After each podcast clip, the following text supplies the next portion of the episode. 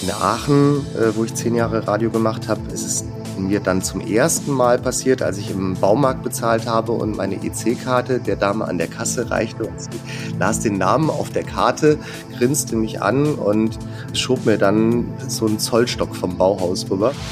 Ich war damals bei Radio NRW in Oberhausen und bei äh, Radio Kiepenkerl im Münsterland und das war nicht so ganz meine Ecke. Ich wollte schon wieder auch zurück hier ins Rheinland. Und äh, ich reichte ihm beim Bewerbungsgespräch so meine Bewerbungsmappe mit all den Zeugnissen und so rüber. Und er sagte, ach, brauche ich nicht, du bist der Walli, ich kenne dich doch.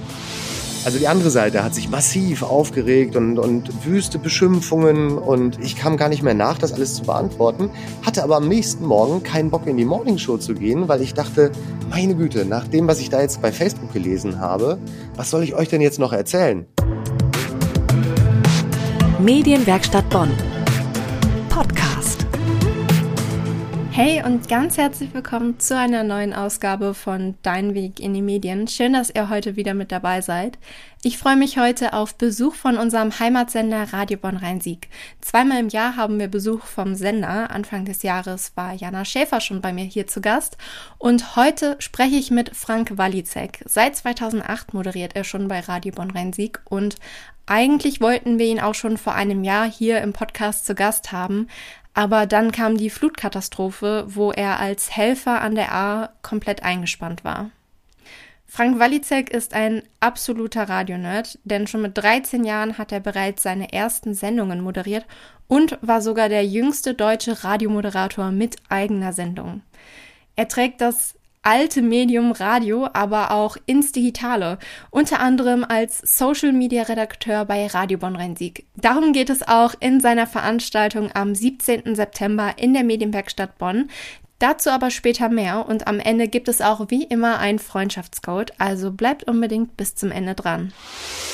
Hallo lieber Wally, ich freue mich sehr, dass du heute endlich bei mir zu Gast im Podcast bist. Ja, schön, dass es geklappt hat, Kira. Vielen Dank für die Einladung.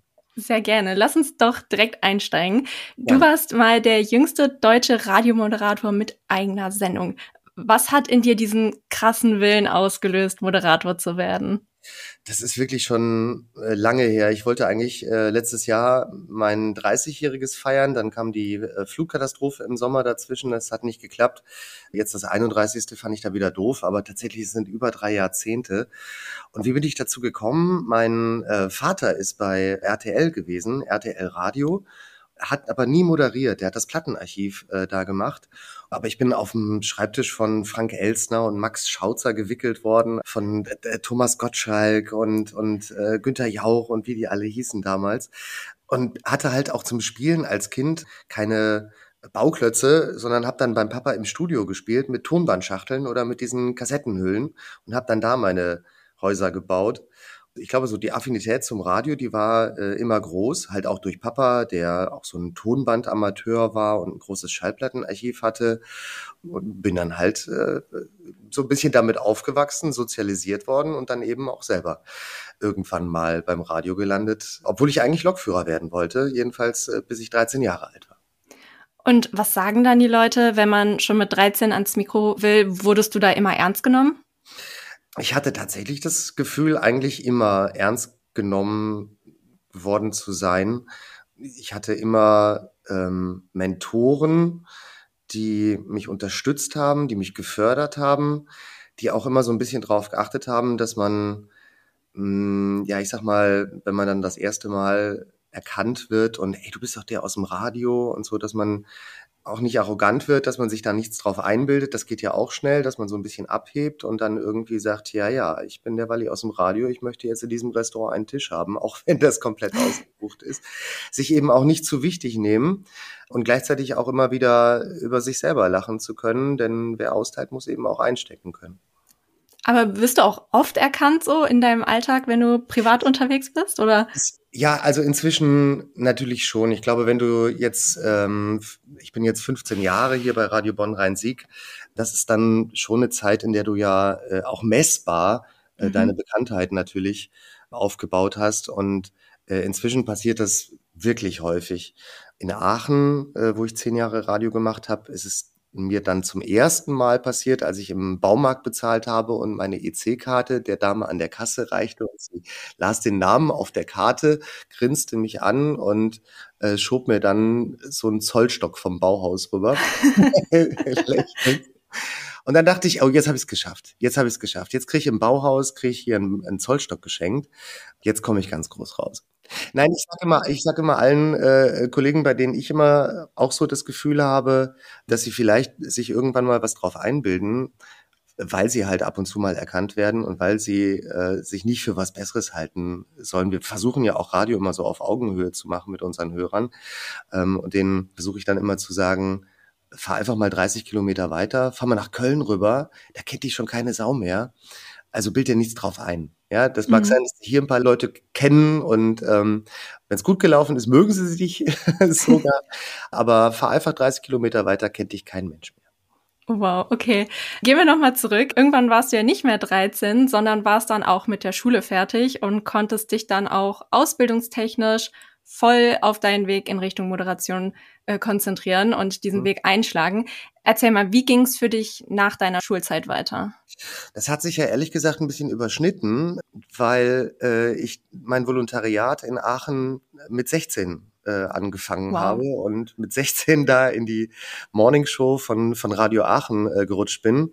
Und der damalige Chefredakteur, auch einer meiner großen Mentoren und Förderer, der irgendwie immer an mich geglaubt hat, mir das angeboten hat damals.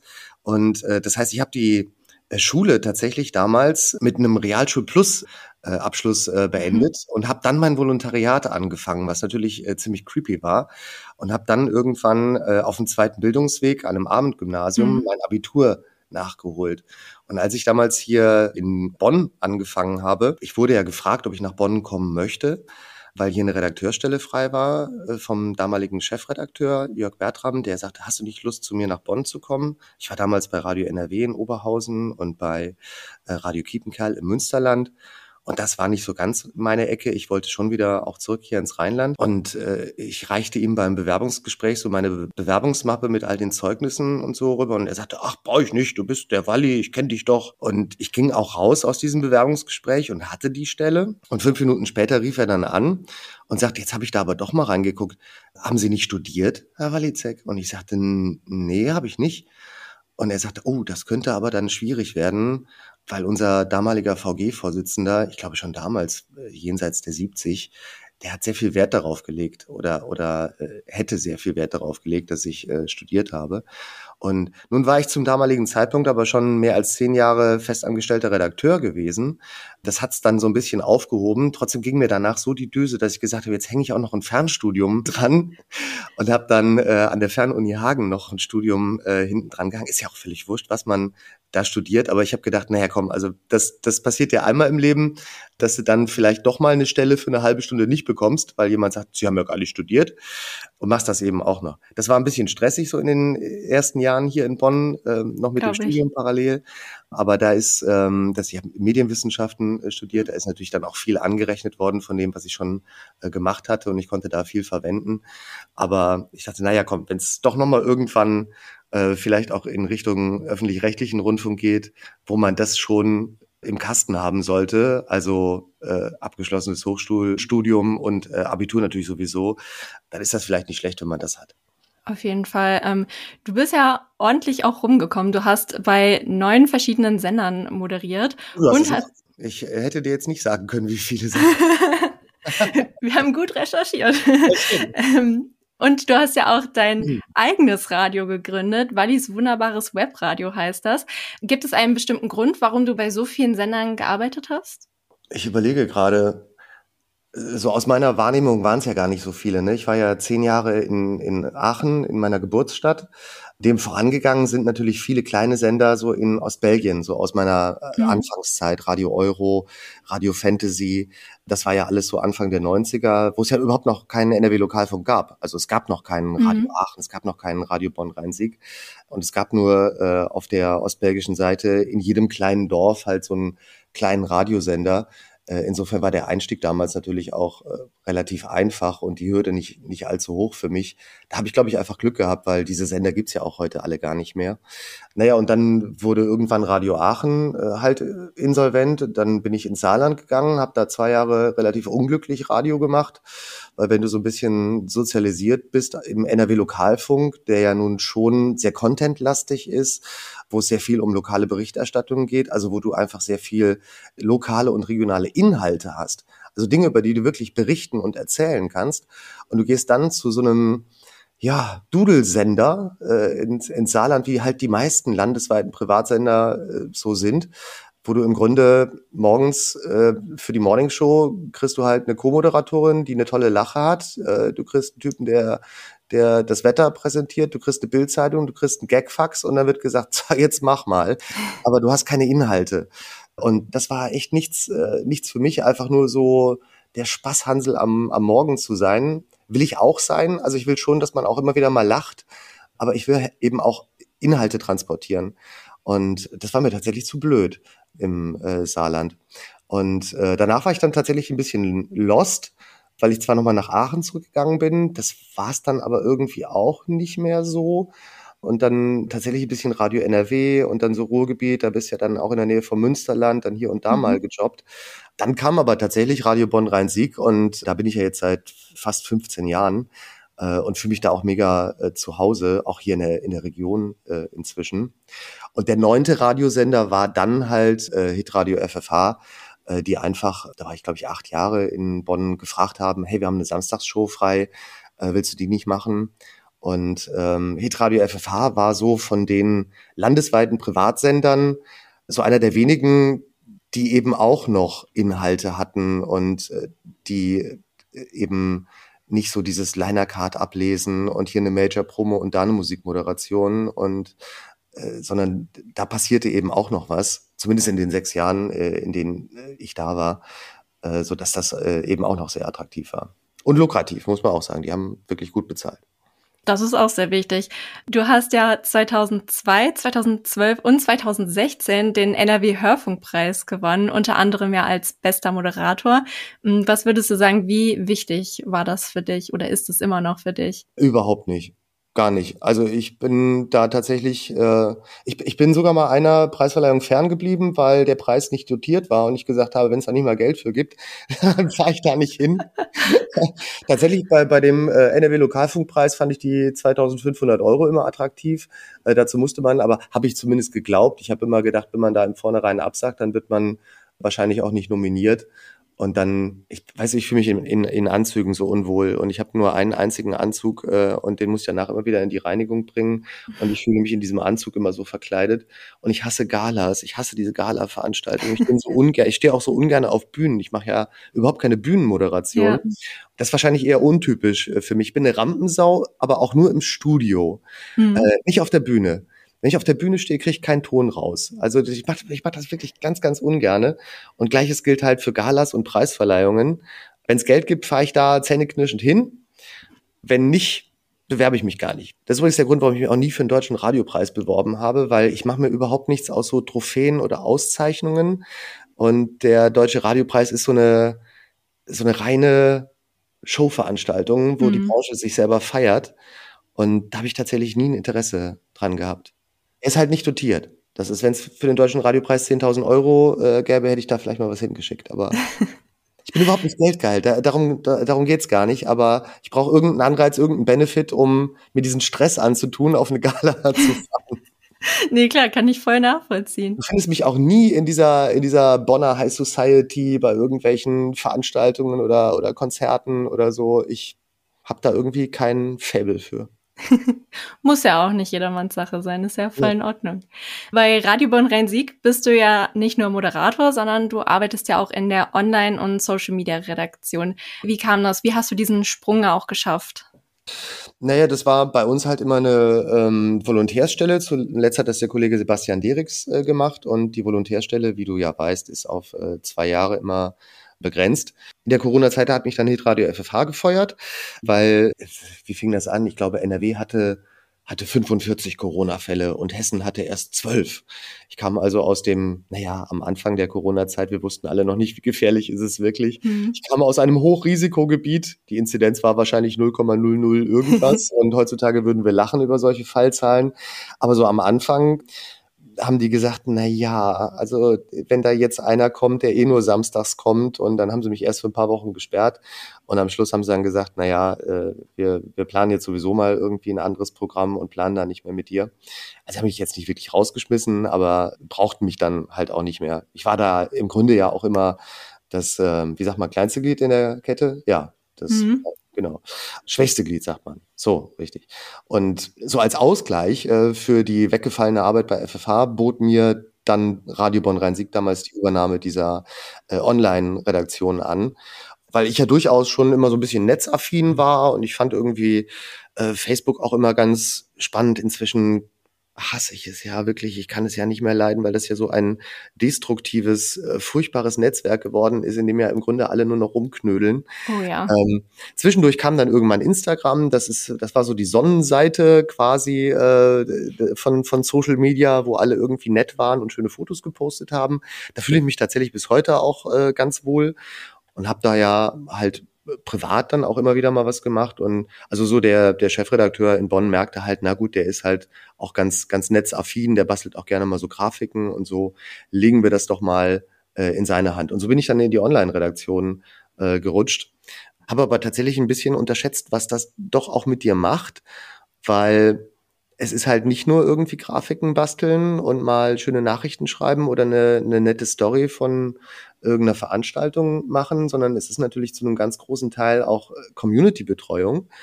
Und wenn du natürlich, das wird jeder von euch wissen, der, der irgendwie äh, mal Facebook-Kommentare liest unter einem Posting von der Tagesschau oder so, dann wird dir ja ganz schwindlig, was oh, die Leute ja. da alle schreiben. Ich erinnere mich, als äh, Katja Dörner äh, damals in der Stichwahl zur Oberbürgermeisterin von Bonn gewählt wurde, äh, und ich dazu ein Posting gemacht habe äh, von, von Radio Bonn Rhein-Sieg, das innerhalb von einer Stunde dann 1200 Kommentare hatte. Und im Grunde fanden es alle ganz schlimm, dass Katja Dörner gewählt wurde. Jedenfalls, wenn man nach den Facebook-Kommentaren gegangen ist, was ja nicht sein kann, weil offensichtlich haben sie ja so viele Menschen gewählt, die sich aber dann aus diesem Chaos einfach äh, zurück, geflickt zurückgehalten haben. Ja, vielleicht haben auch die Leute, die Katja Dörner gewählt haben, gesagt, so, wir sind jetzt zufrieden, wir haben ja bekommen, was wir wollten. Also die andere Seite hat sich massiv aufgeregt und, und wüste Beschimpfungen und ich kam gar nicht mehr nach, das alles zu beantworten, hatte aber am nächsten Morgen keinen Bock in die Morningshow zu gehen, weil ich dachte, meine Güte, nach dem, was ich da jetzt bei Facebook gelesen habe, was soll ich euch denn jetzt noch erzählen? Ja. Ihr findet doch eh alles scheiße. Und äh, das mal zu trennen im Kopf und zu abstrahieren, dass unsere Facebook-Nutzer nicht auch eins zu eins unsere Hörer sind, hat in der Tat ein paar Monate gedauert. Und das waren ein paar Monate, in denen mir das Moderieren auch wirklich schwer gefallen ist, weil ich immer wieder gedacht habe, sind unsere Hörer wirklich so aggressiv und finden die alles so, so schlimm, was wir hier erzählen? Aber nein, es ist halt einfach nur unsere Facebook-Community. Und das gilt gar nicht mal für die Radio Bonn Rhein-Sieg Facebook-Community, der, der Generalanzeiger, die Lokalzeit Bonn.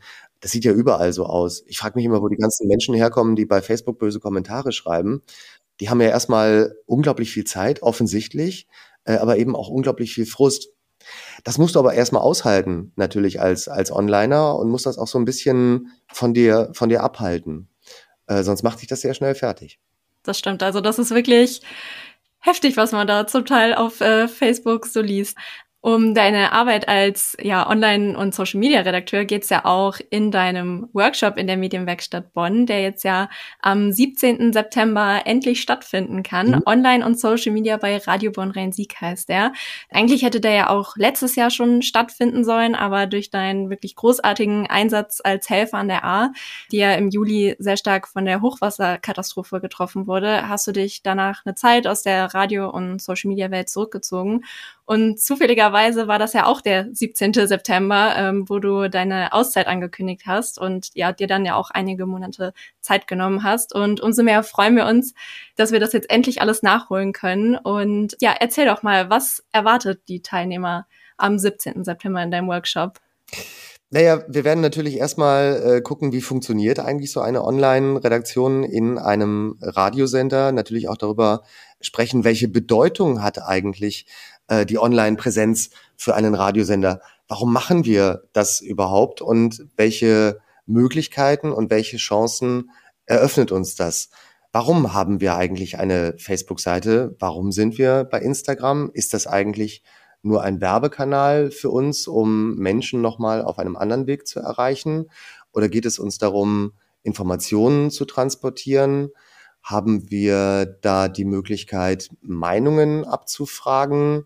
Sind wir in der Lage, dort vielleicht Inhalte zu transportieren, die wir auf unserem Radioweg gar nicht transportieren könnten, weil es eben optische Inhalte sind. Jetzt gerade, wo wir das hier aufzeichnen und wo wir sprechen, läuft in Bonn ja das historische Spektakel zur Enthüllung der Beethoven-Statue. Stimmt, ähm, ja. Und ich werde gleich nach unserem Gespräch nochmal hier was in die Story posten, weil wir einen Reporter vor Ort haben. Und ähm, natürlich ist die Enthüllung eines Beethoven-Denkmals äh, im Kontext eines historischen Spektakels, wo quasi das Gleiche aus dem 19. Jahrhundert nochmal auch mit historischen Kostümen nachgestellt wird, etwas, was sehr optisch ist, was sehr visuell ist und was wir natürlich in dieser Form im Radio gar nicht transportieren könnten. Dazu müsste es Fernsehen sein. Und dann wäre es kein Radio mehr. Aber durch einen äh, Kanal wie Facebook und eine Story, die Möglichkeit halt solche Inhalte zu transportieren, haben wir natürlich die schöne Möglichkeit im Radio zu sagen, wenn ihr euch das anschauen wollt, geht auf unsere Facebook-Seite, guckt euch das in der Story an und schon haben wir quasi nochmal einen ganz anderen Ausspielweg, der uns Möglichkeiten eröffnet und äh, den Hörern einen Zusatznutzen äh, bietet, den ein reiner Radiobeitrag in diesem äh, Kontext gar nicht bringen könnte. Also mhm. wir werden natürlich auch so ein bisschen auf die Bedeutung gucken und welche Chancen und Möglichkeiten, aber natürlich auch welche Gefahren und Einschränkungen äh, das bringt, weil wir sprachen schon drüber. Eine Meinungsabfrage bei Facebook würde vermutlich ganz anders ausgehen als die gleiche Frage, die ich bei Instagram stelle. Einfach weil wir eine völlig andere Community bei Instagram haben, die nicht nur demoskopisch, die schon auch vom Männer-Frauen-Anteil anders aufgebaut ist. Also wir schauen uns das auch mal an, wir gucken da mal rein und gucken mal, wie viele Männer haben wir eigentlich bei Facebook, wie viele Frauen bekommen die her und wie anders ist das dann wiederum bei Instagram. Welche Sachen funktionieren bei Facebook oder laufen völlig aus dem Ruder? Welche Sachen funktionieren aber bei Instagram? Also wir schauen uns auch mal so ein bisschen die Unterschiede an zwischen den beiden sozialen Netzwerken, gucken aber zum Beispiel auch mal in das Content Management System mit dem wir unsere Homepage äh, pflegen und schauen mal, wie greifen denn da die Rädchen so ineinander. Wer produziert die Inhalte für die Homepage und wie funktioniert das? Zum Abschluss habe ich jetzt noch meine absolute Lieblingsfrage für dich. Und zwar, welche drei Tipps möchtest du denn unseren Hörern, aber auch Nachwuchsjournalisten und Nachwuchsmoderatoren mit auf den Weg geben? Ich würde, glaube ich, das eher, den ersten und den zweiten Tipp mal zusammenfassen wollen, weil es was miteinander zu tun hat. Ihr müsst empathisch sein, ihr braucht aber auch ein dickes Fell und starke Nerven. Empathisch deshalb, weil ich glaube, dass nur empathische Menschen Menschen sind, die überhaupt in der Lage sind, gut zuhören zu können. Und nur Menschen, die gut zuhören können, können tolle Geschichten aufgreifen, aufschnappen und später weitererzählen. Stichwort Storytelling. Also ich glaube, dass nur empathische Menschen auch überhaupt gute Geschichtenerzähler sind und damit äh, gute Radiomoderatoren werden können. Weil sie Dinge sehen und hören und in einer ähm, Art und Weise aufnehmen und weiter transportieren können, äh, die dann auch wieder andere Menschen emotional erreichen und bewegen. Das Problem mit empathischen Menschen ist, dass die emotional erreichbar sind und damit natürlich auch emotional äh, verletzbar sind und ähm, es sind keine leichten Zeiten. Ja, wir hatten die Corona-Zeit, ähm, wir haben letztes Jahr die Flutkatastrophe gehabt. Jetzt kommt der Ukraine-Krieg dazu. Wir haben die Energiekrise. Wir haben generell die Umweltkrise. Also im Grunde befinden wir uns ja seit zwei Jahren in einem andauernden Krisenmodus, äh, der nicht mehr aufhört. Die Unbeschwertheit und die Leichtigkeit ist halt also weg. Und viele Sachen von denen, die man sieht und die man natürlich auch konsumieren muss, wenn man in den Medien arbeitet, belasten einen äh, auch selber emotional sehr stark. Ich weiß inzwischen, wovon ich da spreche, weil ich im letzten Winter eine Auszeit genommen habe nach der Arbeit an der A. Und nach allem, was ich da gesehen habe und nach dem vielen Leid, das ich da mit ansehen musste. Und das kann euch eben auch passieren, wenn ihr in den Medien arbeitet, weil ihr natürlich auch sehr viel Medien konsumieren müsst. Normale Menschen können vielleicht sagen, ich höre ein oder zweimal am Tag Nachrichten. Mehr will ich auch gar nicht hören, weil mehr verkraft ich gar nicht. Ihr müsst aber zehnmal am Tag Nachrichten hören oder vielleicht sogar zwölfmal. Und, ähm, und ihr lest mehrfach äh, am Tag ähm, Meldungen, die euch vielleicht emotional belasten. Und dann habt ihr mal ein paar schlaflose Nächte und liegt dann wach im Bett, starrt an die Decke und fragt, was soll das alles werden? Wo führt das alles hin? Also Empathie und starke Nerven braucht man, glaube ich, auf jeden Fall, wenn man den Einstieg in die Medien wagen möchte. Der dritte Punkt ist Neugier. Weil wenn ihr nicht neugierig seid und nicht Lust habt, alles zu hinterfragen, dann wird das, glaube ich, nichts. Ich glaube, wir brauchen in den Medien keine Menschen, die Pressemitteilungen von Firmen oder aus der Politik umschreiben zu Nachrichtenmeldungen, ohne sie zu hinterfragen. Sondern wir brauchen Menschen, die neugierig sind zu hinterfragen, warum kommt diese Pressemitteilung? Was beabsichtigt derjenige, der sie schreibt damit? Was will er erreichen? Und möchte ich ihm diesen Weg überhaupt eröffnen? Und stimmt das so, wie das da steht? Kleines Beispiel, ich glaube, wir hatten letzte Woche die Meldung, die Stadtwerke erhöhen die Gaspreise. Und dann stand halt in der Pressemitteilung, für den durchschnittlichen Haushalt wird das eine Mehrbelastung von 600 Euro im Jahr. Und ich habe das so gehört und habe so gedacht, naja, da werden jetzt viele Hörer denken, puh, nochmal gut gegangen, 600 Euro, weil sie haben ja im Fernsehen gesagt, es werden mehrere tausend Euro. Aber wo ist die Bezugsgröße zum durchschnittlichen Haushalt? die wurde ja nicht genannt, sondern die stand dann irgendwo klein in der Pressemitteilung mit drin. Und dann gucken, und dann musst du eben so neugierig sein zu sagen, ich will aber wissen, was ist die Annahme, die darauf beruht, auf diesen 600 Euro? Aha, es geht um 10.000 Kilowattstunden durchschnittlichen Jahresverbrauch. Das ist aber ein Singlehaushalt in der kleinen Wohnung. In der Regel für die Familie in einer größeren Wohnung oder in einem Einfamilienhaus verbrauchst du über 20, vielleicht 25.000 Kilowattstunden im Jahr und schon werden aus diesen 600 Euro 1200, 1500 Euro. Und schon hört sich diese Erhöhung gar nicht mehr so harmlos an, wie sie vielleicht äh, zunächst mal rübergekommen ist, äh, weil die Bezugsgröße plötzlich äh, offensichtlich wird. Und ähm, diese Neugier, alles zu hinterfragen und immer zu überlegen, Stimmt das so? Wer, wer sagt das? Ist das wirklich so richtig? Und möchte ich genau das so an meine Hörer weitergeben? Oder gibt es nicht vielleicht auch eine andere Betrachtungsweise? Das halte ich für wichtig. Das sind doch mal sehr schöne Schlussworte. Vielen Dank, lieber Wally, dass du dir heute Zeit für mich genommen hast. Und äh, ja, es hat sehr, sehr viel Spaß mit dir zu quatschen und die Zeit ist einfach nur verflogen. ja, hat mir auch viel Spaß gemacht und dann hoffe ich, dass wir uns am 17. September sehen. Auf jeden Fall. Mehr darüber, wie man Radiothemen zu Online-Themen machen kann, erzählt euch Frank Walizek am 17. September in seinem Online-Workshop Online und Social Media bei Radio Bonn-Rhein-Sieg. Alle weiteren Infos und die Anmeldung sind wie immer in den Shownotes verlinkt oder folgt uns doch einfach auf Instagram, denn dort erfahrt ihr immer alle Neuigkeiten zum Podcast und dem Workshop als erstes. Und wie versprochen könnt ihr mit dem Freundschaftscode Wallis wunderbarer Workshop wie immer einen Freund oder eine Freundin kostenfrei zur Veranstaltung mitbringen. Damit sind wir auch schon am Ende dieser Folge angekommen. Wenn euch die Folge und auch der Podcast gefällt, dann würde ich mich sehr über eine positive Bewertung freuen. Wenn ihr noch Fragen an mich oder auch an Wally habt, dann schreibt mir doch gerne auf Instagram unter @deinweg in die Medien und dann verabschiede ich mich und freue mich schon auf die nächste Folge. Tschüss. Medienwerkstatt Bonn. Podcast.